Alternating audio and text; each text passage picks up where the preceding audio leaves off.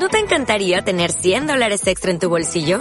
Haz que un experto bilingüe de TurboTax declare tus impuestos para el 31 de marzo y obtén 100 dólares de vuelta al instante. Porque no importa cuáles hayan sido tus logros del año pasado, TurboTax hace que cuenten. Obtén 100 dólares de vuelta y tus impuestos con 100% de precisión. Solo con Intuit TurboTax. Debes declarar para el 31 de marzo. Crédito solo aplicable al costo de la presentación federal con TurboTax Full Service. Oferta sujeta a cambios o cancelación en cualquier momento.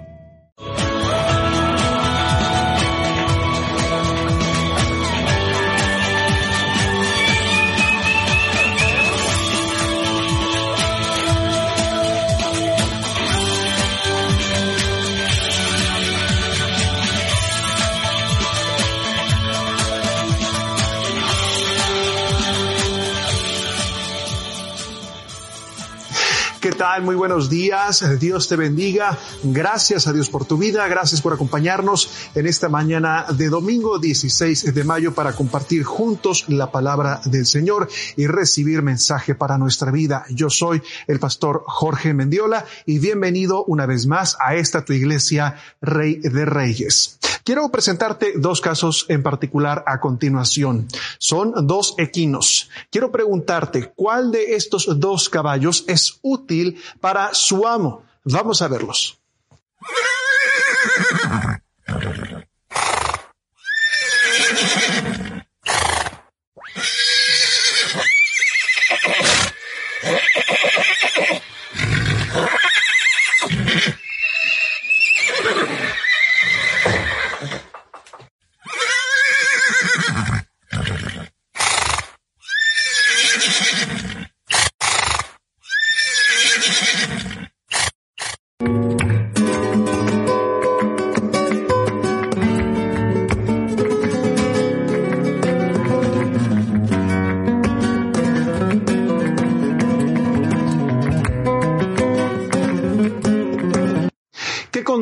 ¿no crees? Por un lado vemos a un caballo bronco, salvaje, bravo, y por otra parte uno manso, dócil. Uno es aquel que no se le puede montar, el otro es un caballo manso y se puede dirigir. Cuando Jesús dijo bienaventurados o felices los mansos, ¿a qué se refería? ¿Qué es ser manso y qué se hereda? Esto veremos en unos momentos, pero antes hagamos una oración. Padre Santo, buenos días. Gracias por permitirnos acompañarte a través de tu palabra, en tu presencia. Así te damos gloria y honra. Enséñanos, mi Señor Jesús, a través de la escritura, que tu Espíritu nos dé ese discernimiento, esa sabiduría, ese entendimiento y el consuelo que hoy tanto necesitamos. Oramos en tu bendito nombre, Señor Jesús. Amén y amén. Muy bien, vamos a abrir nuestras Biblias. Te invito a que lo hagas desde casa para que hagamos esta breve lectura. Vamos al Evangelio de Mateo. Te invito a que nos situemos en el capítulo 5 y vamos a leer justamente del versículo 1 al versículo 5. La palabra del Señor dice, Viendo la multitud, subió al monte y sentándose vinieron a él sus discípulos y abriendo su boca les enseñaba diciendo, bienaventurados los pobres de espíritu, porque de ellos es el reino de los cielos. Bienaventurados los que lloran, porque ellos recibirán consolación. Bienaventurados los mansos, porque ellos recibirán la tierra por heredad. Estamos en esta serie de mensajes, ocho decisiones que sanan, ocho decisiones que tú y yo tenemos que tomar. Están basadas justamente en estas bienaventuranzas de nuestro Señor Jesucristo. Jesús predicó este mensaje sentado en un monte con vista al lago de Galilea. Hagamos brevemente un repaso de lo que hemos visto en las últimas semanas. La primera bienaventuranza, Jesús comenzaba diciendo en el versículo 3 justamente del capítulo 5, bienaventurados los pobres en espíritu, porque ellos es el reino de Dios. La primera decisión que tenemos que tomar tú y yo en ese sentido es reconocer mi necesidad. Reconozco para empezar que no soy Dios y que yo mismo soy la causa de mis problemas. Necesito confesar que estoy en bancarrota espiritualmente y que no puedo ciertamente salvarme a mí mismo. Dios ayuda, recuerda a los que confiesan que no pueden. Por eso necesito humillarme y pedir ayuda, entregando mi vida a Cristo. Esta es la forma en que uno se salva. Esta es la única forma en la que entramos al reino de Dios. Así es como uno se hace ciudadano del reino. Esa es la primera bienaventuranza. La segunda que vimos en Mateo 5.4 era, bienaventurados los que lloran, porque ellos recibirán consuelo. Esta es la segunda decisión que tú y yo tenemos que hacer. Sentir ciertamente una profunda tristeza por mis pecados.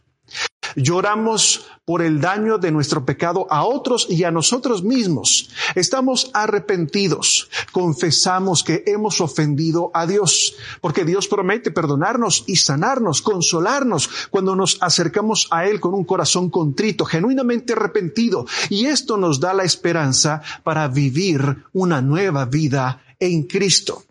Estas son las dos. Tercera, este domingo. Tercera, bienaventuranza. Mateo 5, 5. Bienaventurados dice los mansos, porque ellos heredarán la tierra. Así que la tercera decisión que tenemos que colocar en nuestra hoja de trabajo es una decisión importante que, que tiene que ver con mi carácter. Sumisión completa a Cristo. Escríbelo. Sumisión completa a Cristo. Jesús dice en ese sentido, felices los mansos porque ellos heredarán la tierra. Yo creo que los que estaban ahí seguramente se rascaban la cabeza y decían, ¿qué dijo? Manso. No dijo felices los machos, los bravos, los valientes, los aventados. ¿Los mansos? Otros decían, no, seguramente dijo, felices los mensos. ¿Qué es ser manso realmente? Están equivocados al momento de juzgar precisamente a Jesús, lo que nos quiere a través de su enseñanza. Porque según el mundo, ser manso es el primo del menso, o es casi lo mismo. Que manso es ser débil, tímido, miedoso, con falta de autoestima. El mundo dice, el que tranza avanza, pero nunca te dice, el manso avanza, ¿verdad que no? El mundo piensa que ser manso es ser bonachón, despistado, tontón, incluso inútil. Pero Dios dice, la mansedumbre es fuerza bajo control. La mansedumbre es fuerza bajo control. Recuerdo en mi infancia visitar a unos parientes en la costa chica de Guerrero. En Montecillo tenía un tío con algunas tierras y caballos y le pedí que de favor me permitiera subir a uno de ellos en particular y me dijo, Jorge, cuidado. Ese caballo es bronco. Pero estando yo en ese entonces en mis veintes, pues me sentía el llanero solitario y lo monté. Grave error. Al instante que me subí, echó a correr a toda velocidad. No llevaba freno, solo llevaba una soga a modo de rienda. No sé qué distancia habíamos recorrido, pero se dirigía directamente hacia una barranquilla. Mi tío pensó, no, el sobrino no vivirá para contarla. Pero gracias a Dios el caballo se detuvo a dos metros de distancia de caer al barranco. Bajé de un brinco y dice mi tío que estaba el doble de blanco de lo que tú me ves actualmente. Un caballo bronco fuera de control puede ser muy peligroso. ¿Por qué? Porque no sabe obedecer. Pero los mansos obedecen a su jinete. Son más veloces que un caballo desbocado, pero sabe detenerse cuando se le ordena. ¿Por qué? Porque son fieles a la enseñanza recibida durante toda su vida. Ser manso no es ser tonto y tampoco es ser débil. Ser manso es fuerza bajo control. Te invito a que veamos dos ejemplos en el Antiguo Testamento en este sentido. Empecemos con Abraham, el padre de la fe. En obediencia a Dios, Abraham se fue a una tierra desconocida Llevó a su mujer con él, a Sara, también al sobrino Lot y todo su ganado. Llegaron a la tierra nueva y a través de los años Dios prosperó a Abraham y a Lot. Tenían tanto ganado que ya no podían estar juntos. No había suficiente pasto, tierra. Sus criados estaban peleando un día sí y el otro también, así que Abraham le dijo a su sobrino Lot en Génesis 13 del 8 al 9. No haya altercado entre nosotros dos, entre mis pastores y los tuyos, porque somos hermanos. No está toda la tierra delante de ti. Yo te ruego que te apartes de mí. Si fueres a la mano izquierda, yo iré a la derecha. Y si tú a la derecha, yo iré a la izquierda. Abraham era el llamado por Dios. Abraham era el mayor. Abraham tenía más ganados y siervos que Lot. Él tuvo el poder para haber insistido sus derechos, pero Abraham para Lot escoger lo que él quería. Y lamentablemente terminó escogiendo mal porque terminó Lot en Sodoma. Abraham hizo a un lado sus derechos, su poder, pero Dios le permitió que él fuera precisamente el heredero de toda la tierra. Se lo prometió y así fue y lo cumplió.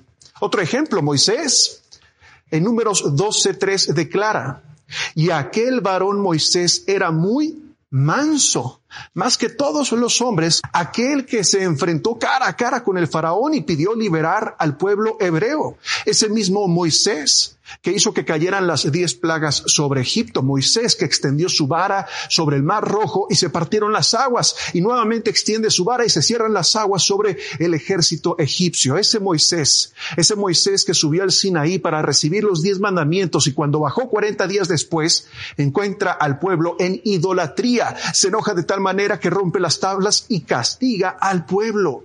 Y aún así dice Dios, que Moisés era más manso que todos los hombres en la tierra, no débil, no pasivo, no resentido, con una ira justificada en ocasiones. ¿Recuerdas el pasaje en el capítulo 12 del libro de Números?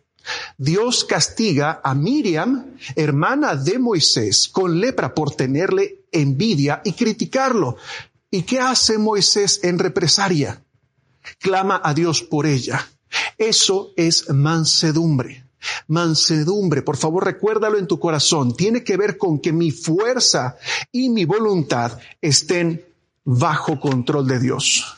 No bajo tu control, bajo el control de Dios. Vamos ahora al Nuevo Testamento. Ser manso es como la persona de Jesucristo. Dos veces en el Evangelio de Mateo se menciona que Cristo era un hombre manso. Dice de sí mismo en Mateo 11:29, llevad mi yugo sobre vosotros y aprended de mí, que soy manso y humilde de corazón, y hallaréis descanso para vuestras almas. En su entrada triunfal, el apóstol Mateo repite una profecía en su evangelio en el 21.5. Decid a la hija de Sión, he aquí tu rey, he aquí que tu rey viene a ti, manso y sentado sobre un asna, sobre un pollino. Cristo no es débil. Él es el león de Judá, ruge y es fuerte, pero es manso no fuera de control, siempre bajo la autoridad de su Padre Celestial. Eso es mansedumbre, ser poderoso y estar sometido a nuestro Señor. Antes de ir a la cruz, Jesús dijo en Juan 10, 18, Nadie me quita la vida, sino que yo de mí mismo la pongo. Tengo el poder para ponerla y tengo poder para volverla a tomar. Este mandamiento recibí de mi Padre. Él recibe un mandamiento, una voluntad y se somete. Y cuando Pedro intentó detener su arresto en el Getsemaní, Jesús le dijo que podía llamar a doce legiones, más de doce legiones de ángeles, más de ochenta mil ángeles a rescatarlo, pero no lo hizo. Eso es poder bajo control. Amados, someternos a la voluntad de Dios no es un acto de debilidad, Piensa en Cristo. Es un acto de mansedumbre. Para un hijo de Dios, la mansedumbre significa aceptar lo que viene, sabiendo que viene de quién, de la mano de un Padre amoroso, quien gobierna y ordena todas las cosas. Muy bien. Posiblemente estés diciendo en casa, bueno, sí, ese era Abraham, ese era Moisés, ese era el propio Jesús, pero bueno, en el 2021 a mí, ¿de qué me sirve ser manso? Ser manso me permite recibir la palabra de Dios. Vamos a la carta de Santiago en el capítulo 1. El versículo es el 21. Dice, Así que quiten de su vida todo lo malo y sucio y acepten con mansedumbre la palabra que Dios les ha sembrado en el corazón porque tiene el poder de salvar su alma. Con mansedumbre recibimos la palabra. La mansedumbre viene siendo lo opuesto a la soberbia. Es un requisito para aquellos que quieren vivir vidas según lo que manda el Señor. Ser manso es ponerme bajo la autoridad de alguien. ¿De quién? De nuestro Señor Jesucristo. Número dos, ser manso me libera de comunicar el mensaje de Dios. ¿A qué me refiero con esto? Santiago 3:13 dice, ¿quién es sabio y entendido de vosotros? Muestre por la buena conducta de sus obras en sabia mansedumbre. La historia de tu vida se centra en Cristo. ¿Cómo y cuándo te llamó y te salvó? Debes contarlo con humildad, con mansedumbre, compartir las buenas nuevas. Cristo te buscó a ti. Cristo te aceptó a ti. Tú no lo aceptaste a Él. Si tú piensas que tu salvación fue una decisión tuya, entonces podemos caer en esa arrogancia y soberbia. Pero si tú recuerdas que tu salvación nunca dependió de ti, entonces podemos mantener esa humildad. Tres, ser manso me prepara para ministrar a otros. Esto es importante. En Gálatas 6.1 leemos, Hermanos, si alguno es sorprendido en alguna falta, ustedes que son espirituales, tú y yo, restáurenlo con espíritu de mansedumbre. Piensa en ti mismo, no sea que también tú seas tentado. Cuando estás aconsejando, ministrando a alguien que ha cometido alguna falta, el propósito es restauración, no condenación y hacerlo sentir más miserable.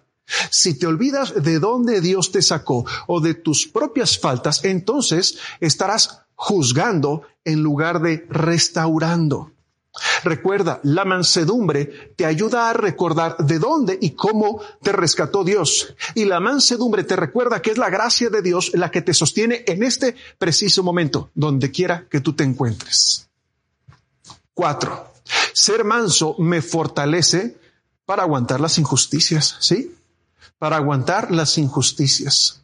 Entre los hermanos en la iglesia en Corinto, por ejemplo, había pleitos muchos, y estaban llevando esos pleitos al orden público, a los tribunales civiles, y eso daba muy mal testimonio de esto. Pablo decía, por la causa del Evangelio, aguanta la injusticia. ¿Te han ofendido? ¿Te robaron? Sea lo que sea. Sean sensatos, mansos, no vayan a ventilar, dice Pablo, esto en público, porque ustedes representan a alguien, al santo, santo, santo. ¿Cómo puede una persona aguantar injusticias cuando lo que quiere hacer es cobrar o vengarse?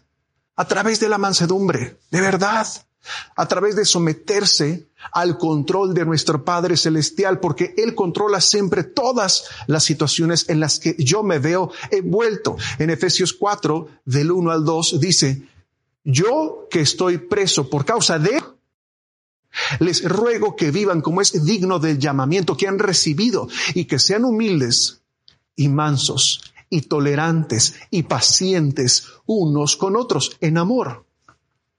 Personas se van a aprovechar de ti, me queda claro.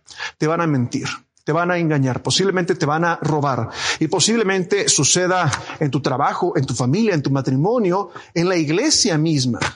Debes hacer todo lo posible para evitar esto y buscar ciertamente justicia. Pero no siempre va a llegar. No siempre va a llegar esa justicia que nosotros anhelamos. ¿Qué harás para no vengarte? ¿Qué harás para no amargarte? Mansedumbre.